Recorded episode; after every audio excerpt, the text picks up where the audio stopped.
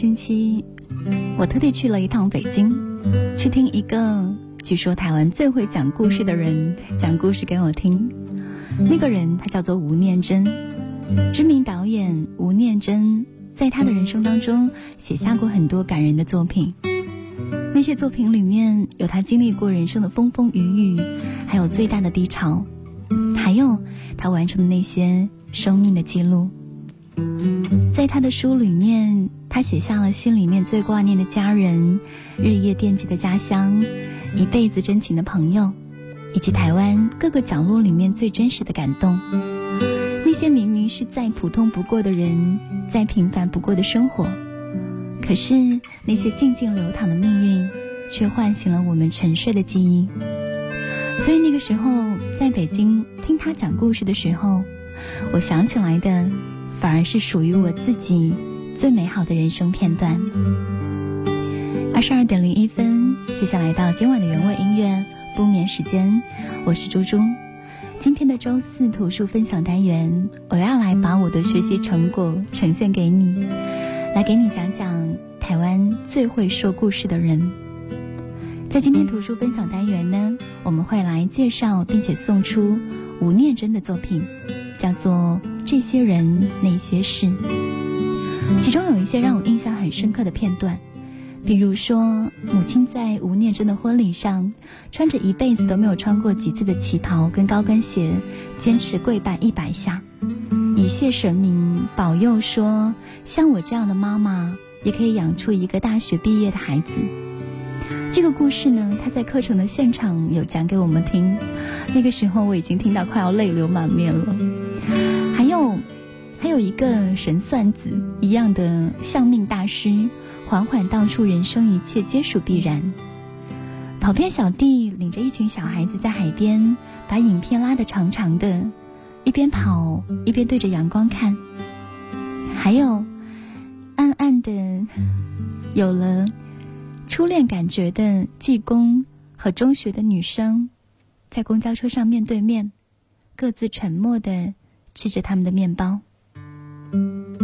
还有一天呢，是整本书当中最为沉重的一个故事，那是给吴念真带来屈辱又为他做面子的弟弟，在自己的遗书当中写道：“你要照顾家里，辛苦你了。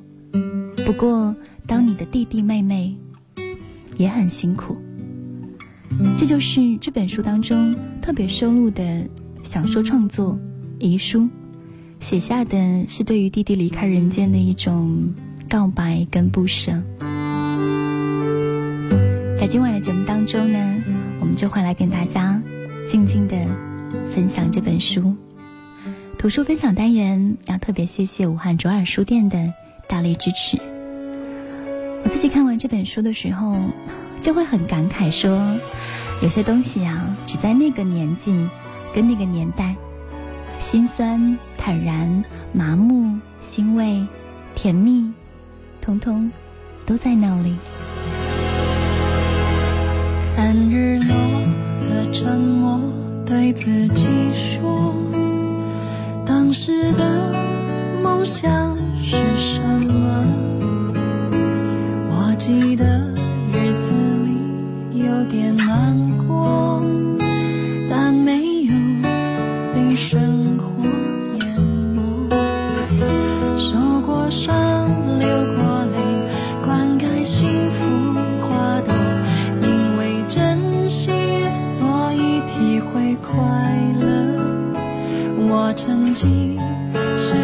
场没终点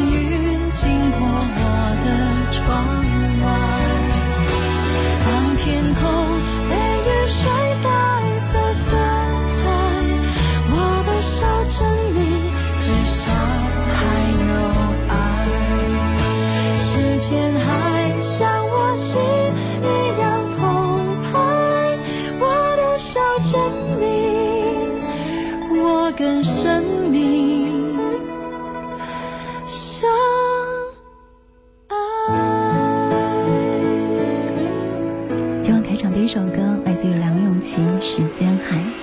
现在我们要将时光的跨度回到一个我们没有经历过的，但是美好的年代。欢迎各位来到今晚的直播铁打卡报道。我们在新浪微博当中有发布今天的节目预告，所以呢，欢迎你搜索 DJ 猪猪微信的公众平台，欢迎找到音乐双声道给我留言。如果你也喜欢吴念真的文字和那些美好的人生剧本，欢迎你来告诉我，我们会在节目的尾声选择一位幸运的朋友。通常图书分享单元呢，最开始和你分享的那个片段，就一定是作者写的自序，因为我常常觉得啊，作者会在这样的篇章里面藏了很多自己的小心思，以及他会告诉你说，我为什么想要写这本书给你看。我们也来听听吴念真的自序，叫做“你们还记得我吗？”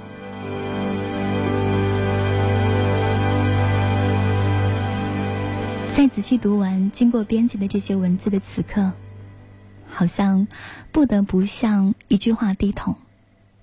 那句话是：到了一个年纪，某些人的生命似乎只剩下回忆。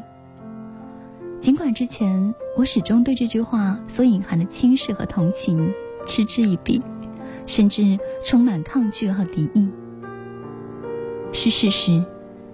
因为交织成这些文字的。几乎全是往事的点点滴滴。当其中某些片段开始在网络当中流传的时候，有网友留言问我：“你在写这些故事的时候，到底是什么样的心情？”我用少年时期读过的《麦克阿瑟回忆录》里头的一句话回答了他们：“我说，回忆是奇美的，因为有微笑的抚慰。”也有泪水的滋润，这也是事实。多年以来，杂乱的行程、密集的工作，已经是固定的生活形态。不过，好像也没什么可以抱怨的理由。人生选择什么，就必须承受什么；得到什么，就会失去什么。这道理到了这样的年纪，几乎没有什么疑惑的余地。只是在日复一日，一如川剧变脸般，随着工作或行程不停变换的角色扮演中，自己这个角色反而少有上戏的机会了。除了午夜场，而在几乎无声的、也无观众的演出过程里，和自己对戏的另外一个唯一的角色，就叫做回忆。戏有时候会演得很长很长，从午夜一直到天际露出微光，因为自己在回忆的导引下，经常意外的与遗忘多时的某个阶段的另一个自己再度重逢。于是，就像久别的老友偶尔相遇一般，有更多的回忆被唤醒，一如梦境与梦境的连接，没有逻辑，无边无际。有时候我会想，生命里某些当时充满了怨恨的曲折，再后来好像都成了一种能量和养分。因为若非这些曲折，好像就不会在人生的岔路遇到别人可能求之亦不得见的人与事。而这些人、那些事，在经过时间的筛选之后，几乎都只剩下笑与泪与感动与温暖。曾经的怨恨与屈辱与不满，仿佛都已云消雾散了。或许是工作的关系，长久以来似乎习惯拿这些人与事和人分享。不知道有多少次，当某些心思细腻的朋友听完这些故事之后，都会跟我说：“写下来吧。”当你有一天什么都记不得的时候，至少还有人会帮你记得这些人、那些事。于是就有了这本书。故事里面被我提及的所有人，我只能说，在人生的过程里，何其有幸与你们相遇，或辗转知道你们的故事。记得年轻的时候听过一位作家的演讲，当有人问他有没有做笔记的习惯时，他笑着说：“很少，因为我不可能随身都带着纸和笔，而且我相信。”该记得的不会忘记，会忘记的应该就是不重要的东西。的确如此。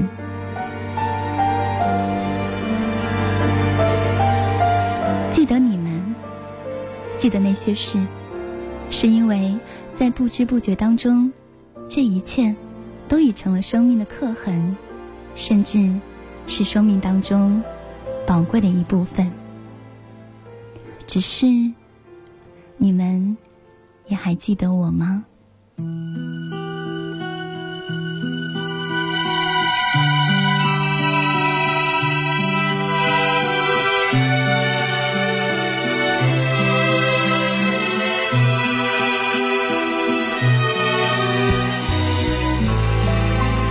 这是来自于导演吴念真《这些人那些事》当中的序言部分。你们还记得我吗？你们还记得那个年代满满的回忆吗？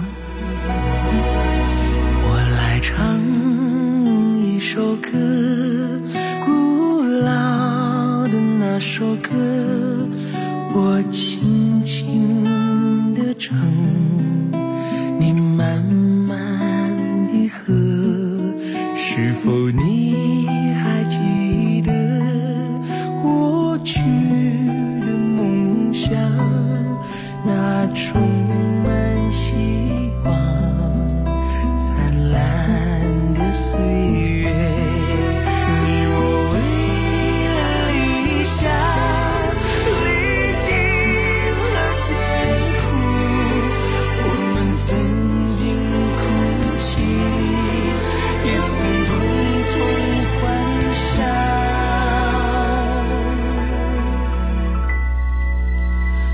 云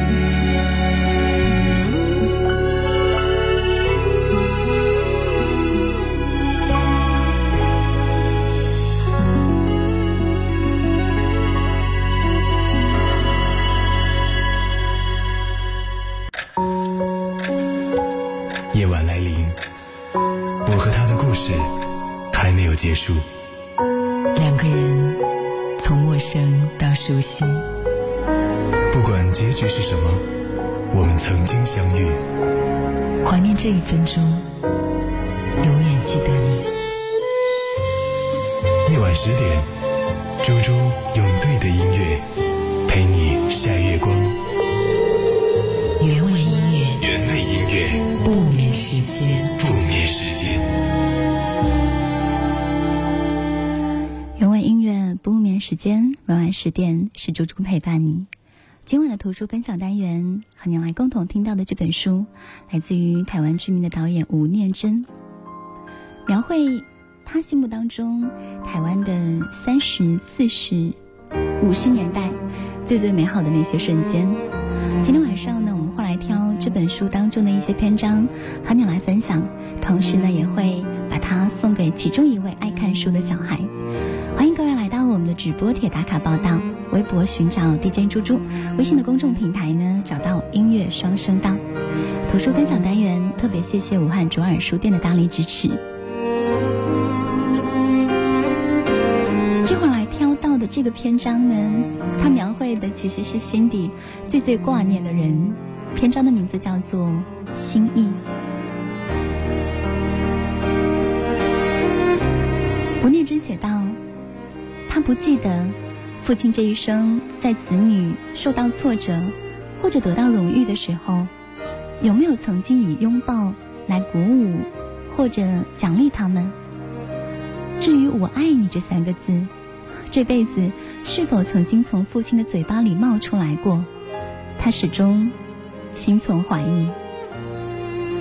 在母亲年纪比较大的时候。”他曾经有一次以开玩笑的方式试探着问他：“妈，爸爸这辈子有没有跟你说过我爱你？”没想到母亲的回答居然是：“他，如果他跟我这样讲，我一定觉得他发疯了，不然就是喝醉了。”不过他倒是记得，大约三四岁的时候，有一段时间。父亲傍晚回家，都会把他叫到身边，打开一个铝制的便当盒，用筷子戳起里头两颗鱼丸递给他，然后静静地看着他吃完。也许这是人生当中少数和父亲那么接近的时光，所以他记得特别清楚。尤其是父亲那个时候的神情，嘴角隐约的笑意和温柔的眼神。有一次，他把这样的记忆告诉母亲，母亲吓了一跳，说：“你的脑袋里面到底什么时候就开始有记忆了？”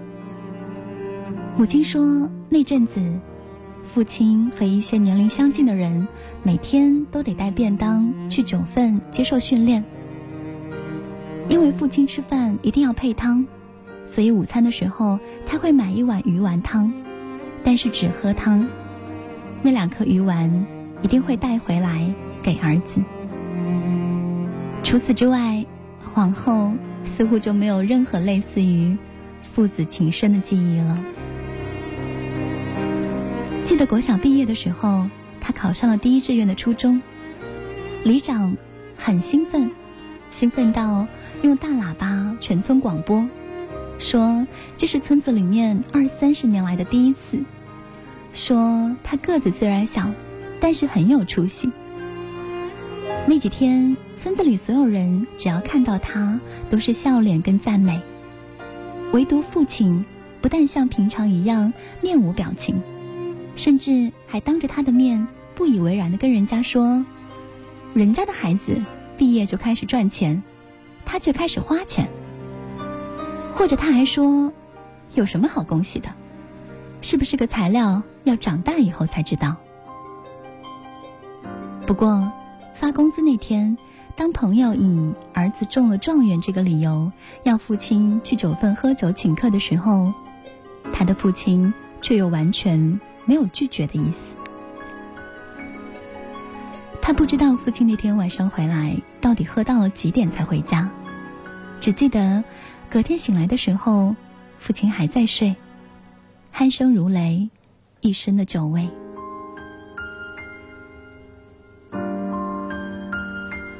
那天妈妈到溪边洗衣服去了，饭桌上除了早餐的饭菜和碗筷之外，还有一个小小的长方形的纸盒，里头。是一支崭新的俾斯曼牌的钢笔。他和念五年级的弟弟，以及过暑假就要升三年级的妹妹，很兴奋的看着，但是没有人敢去叫醒父亲，没有人敢去问他，这支钢笔到底是给谁准备的？尽管他们心里其实都很清楚。我们来听听这个。关于父亲的故事。不了深夜为我亮的最后一盏灯，那时刻专属的心。多少次送我独自离开，红红着眼睛，转过身，头发渐白的背影。蓝蓝的天下面小小的我，用心大声的唱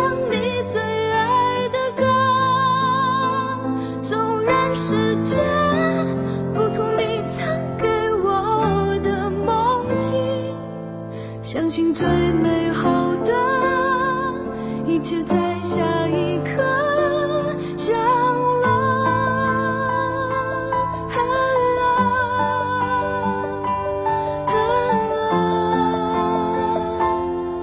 小。时候，每次用尽力无法将你背起，这一次，我想我一定可以。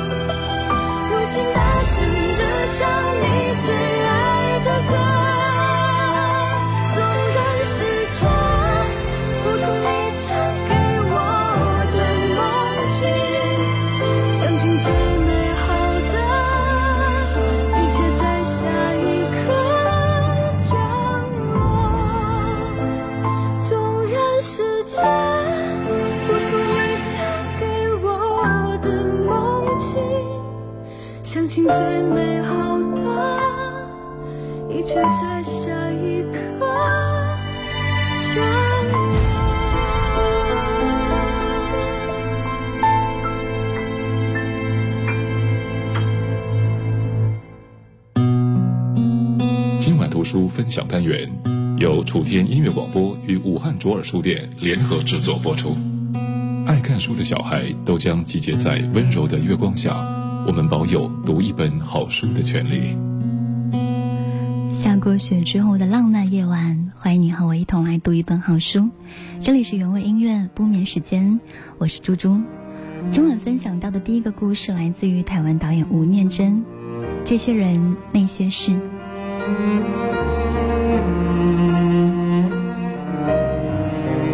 故事说到，弟弟和妹妹都很兴奋的看着那只匹斯曼的钢笔，很想要知道它到底是给谁的，尽管他们心里好像又都很清楚。是妹妹先开口。他小声的说：“会不会是要给我的？我三年级了，要开始用钢笔了。”父亲的鼾声忽然停了。不久之后，他们听见父亲的声音从通铺那边传来，有点含糊的说：“你别做梦了。”弟弟的成绩老是不太好，所以他颇有自知之明，以哀兵的口气说：“这个。”一定不会是给我的啦。父亲也毫不犹豫的再埋头回应说：“知道就好。”是给他的，果然没错。但是当他隐忍着兴奋，在弟弟妹妹羡慕的目光下，小心的打开纸盒的时候，没想到父亲在里头又冷冷的出声说：“那个不便宜哦，要是用坏了。”你给我试试看。他那天的日记就是用那支新钢笔写的。他写着：“爸爸今天买了一支比斯曼的钢笔给我，奖励我考上初中。这支钢笔很贵，爸爸可能要做好几天的工。他的心意和这支钢笔，我都要永远珍惜。”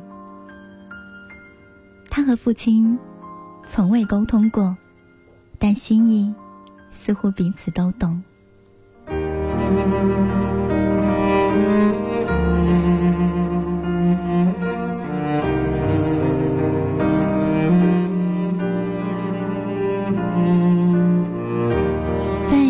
书当中，有很多类似于这样描绘亲情片段的故事，比如说，在他很小的时候，因为一股无名的力量。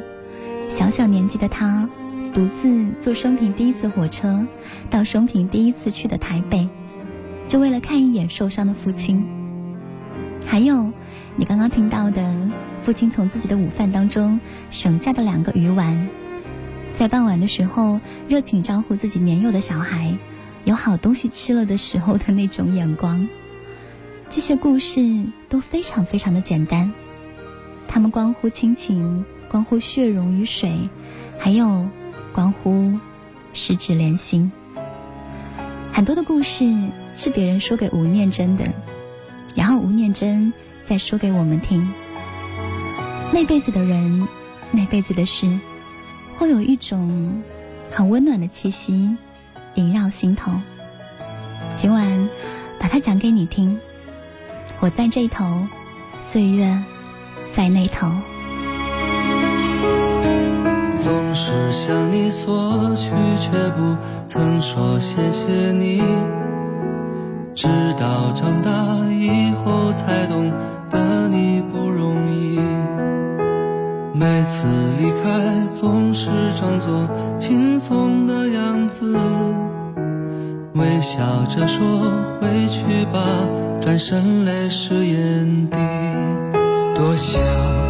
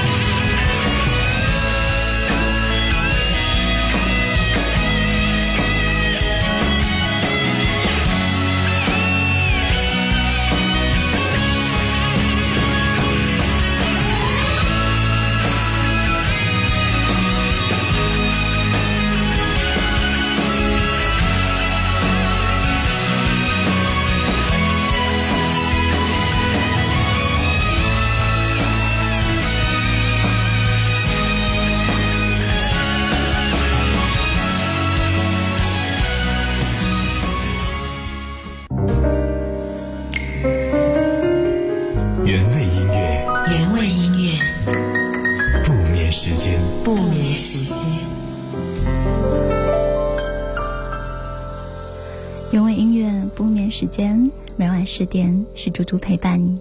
到了星期四的单元，我会来和你一起读一本好书。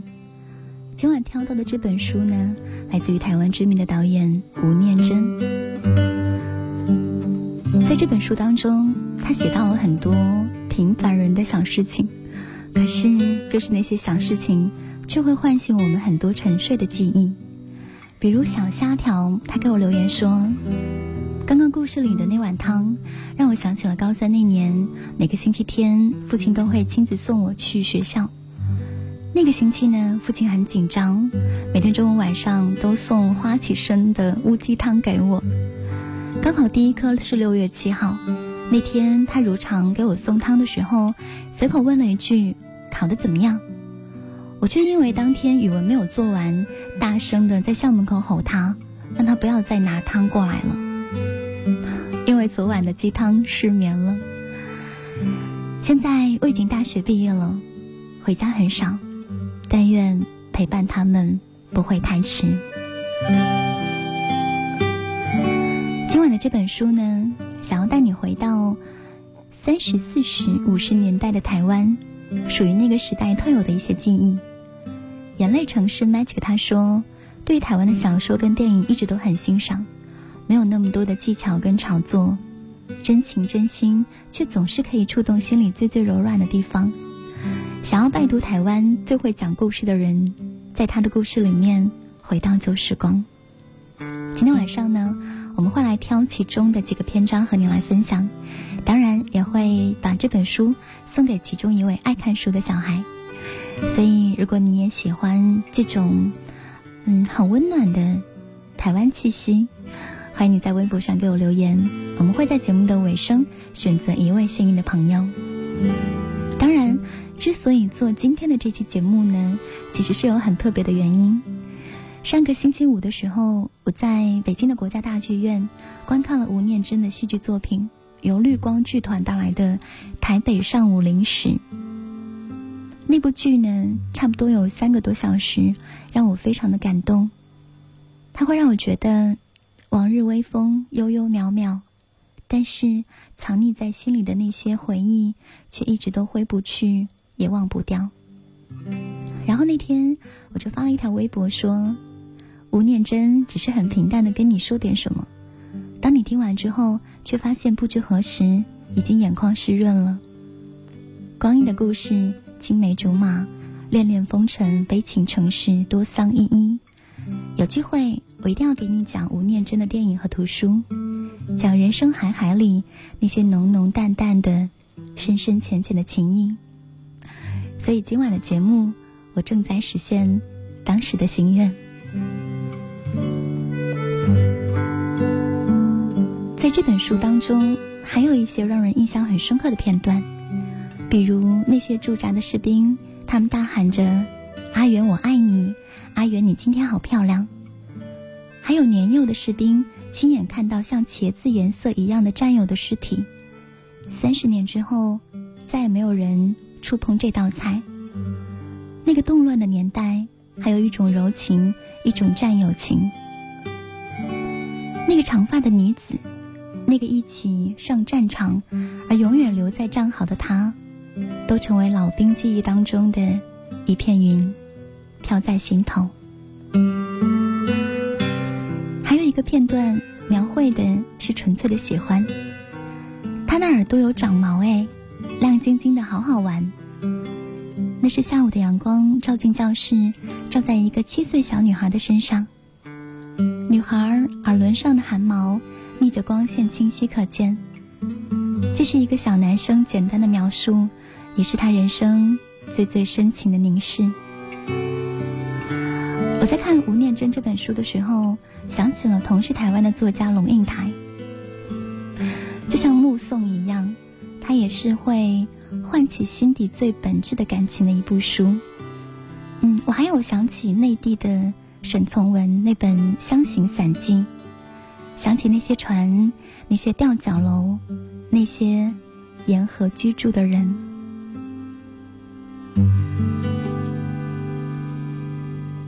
人们都说。落叶归根，最美的不过是夕阳下牵手的老夫妻。那记忆当中最久的一杯美酒。我很高兴，世界上有那么一批有记忆的人，把他们记录下来，并在此时此刻，带我们一同进入到那个年代。若是只为一段情。就让一生只为这段情，一生只爱一个人，一世只怀一种愁。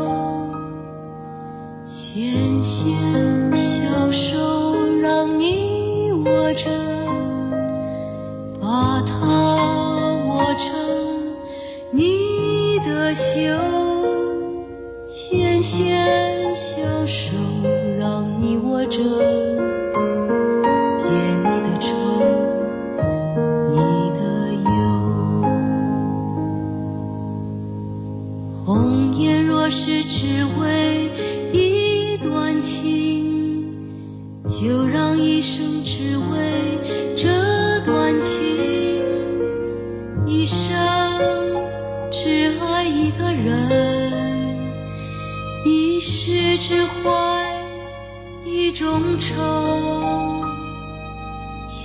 纤纤小手让你握着，把它握成你的袖。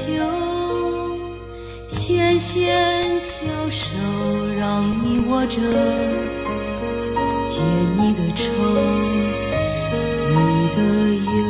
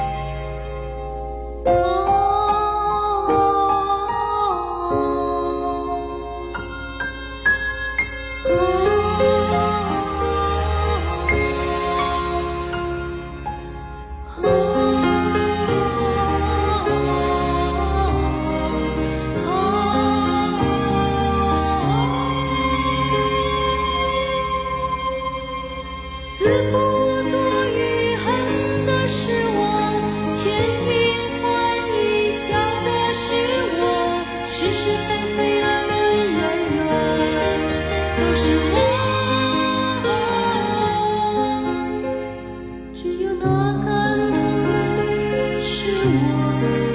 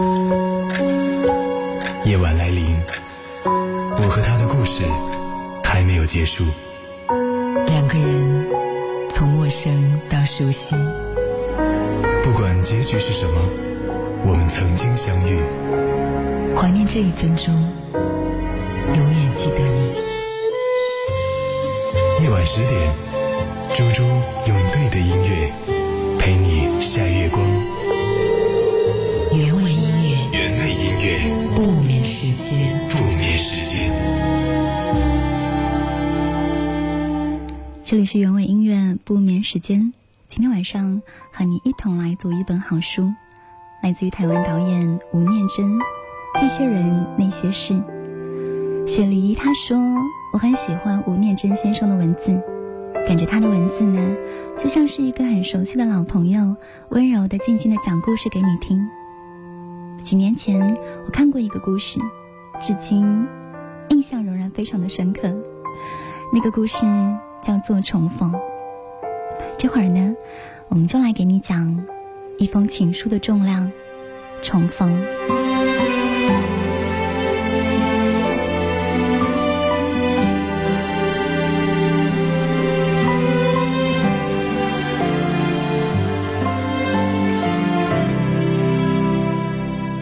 事业失败之后，才发现除了开车之外，自己好像连说得出口的专长都没有。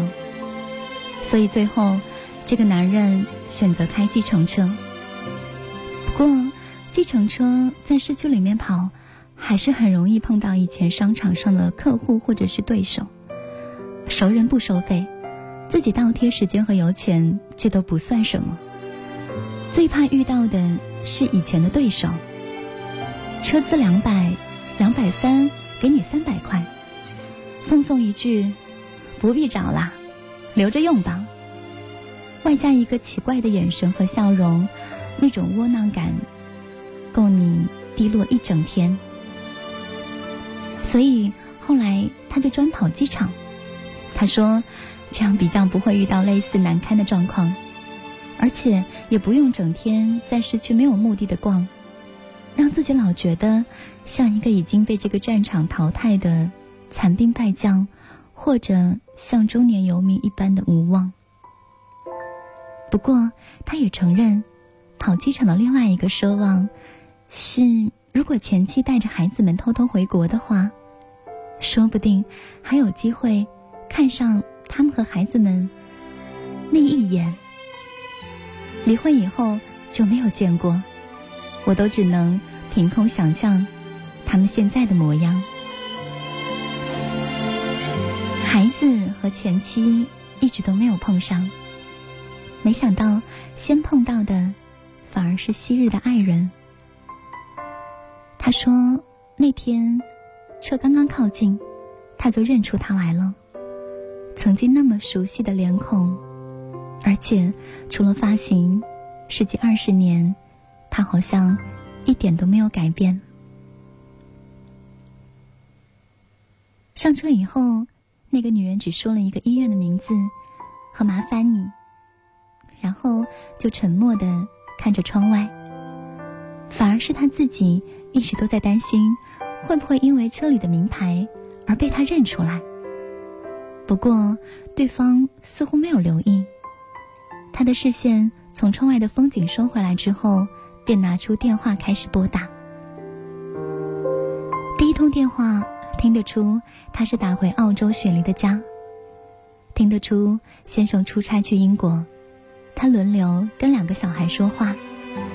要一个男孩子不要为了打球而找借口不去上中文课，也要一个小女生钢琴要好好练，不然表演的时候会出丑。然后说见到外婆之后会替他们跟她说很爱她，等等等等。最后才听出是他的母亲生病了，因为他说我还没有到医院，不过妈妈相信外婆。一定会很平安。他还记得他母亲的样子和声音，以及他做的一手好菜。更记得两人分手之后的某一天，母亲到公司来，哽咽的问他说：“你怎么可以这样对待我的女儿呢？”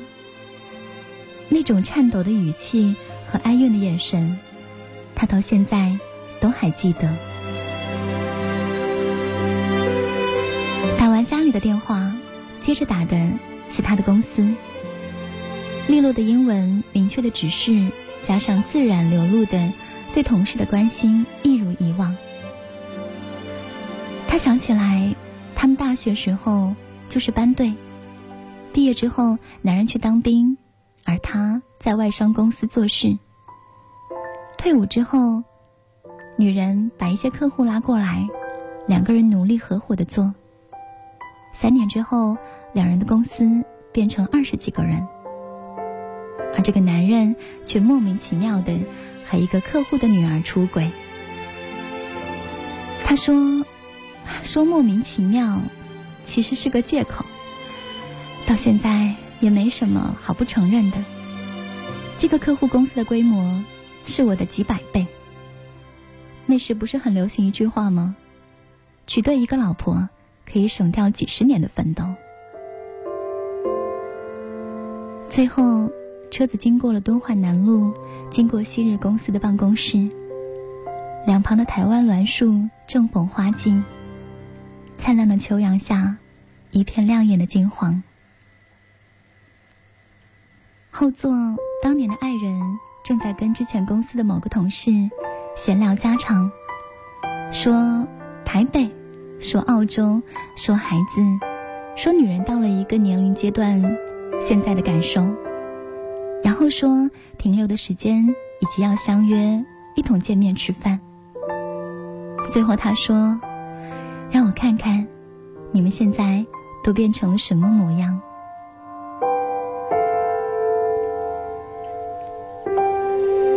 最后，那辆车停在了医院的门口。他说。他还在躲避，他也还在犹豫着，要不要跟他收费，或者为昔日的爱人打个折。没想到后头的女人忽然就出声，笑笑的用极其平静的语气跟他说：“我都已经告诉你所有近况，告诉你现在的心情，告诉你对一些人的思念，我什么都告诉你了。”而你，连一声简单的问候都不肯跟我说吗？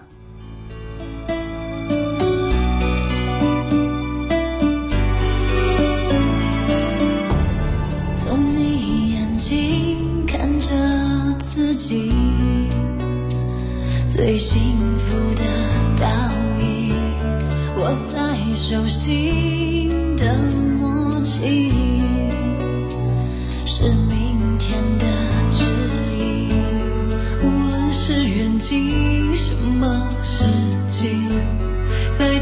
天堂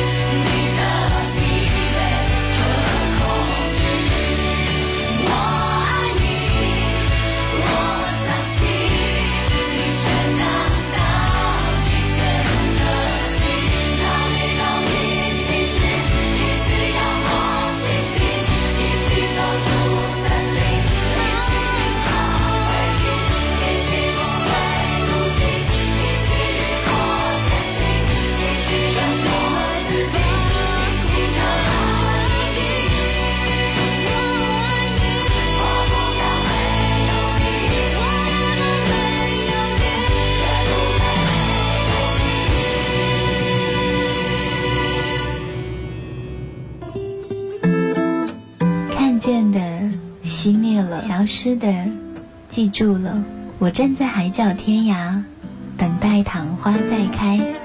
谁能告诉我，当时如果没有什么，当时如果拥有什么，又会怎样？我想陪着你，我想陪着你，直到你再一次被这座城市的星光拥抱。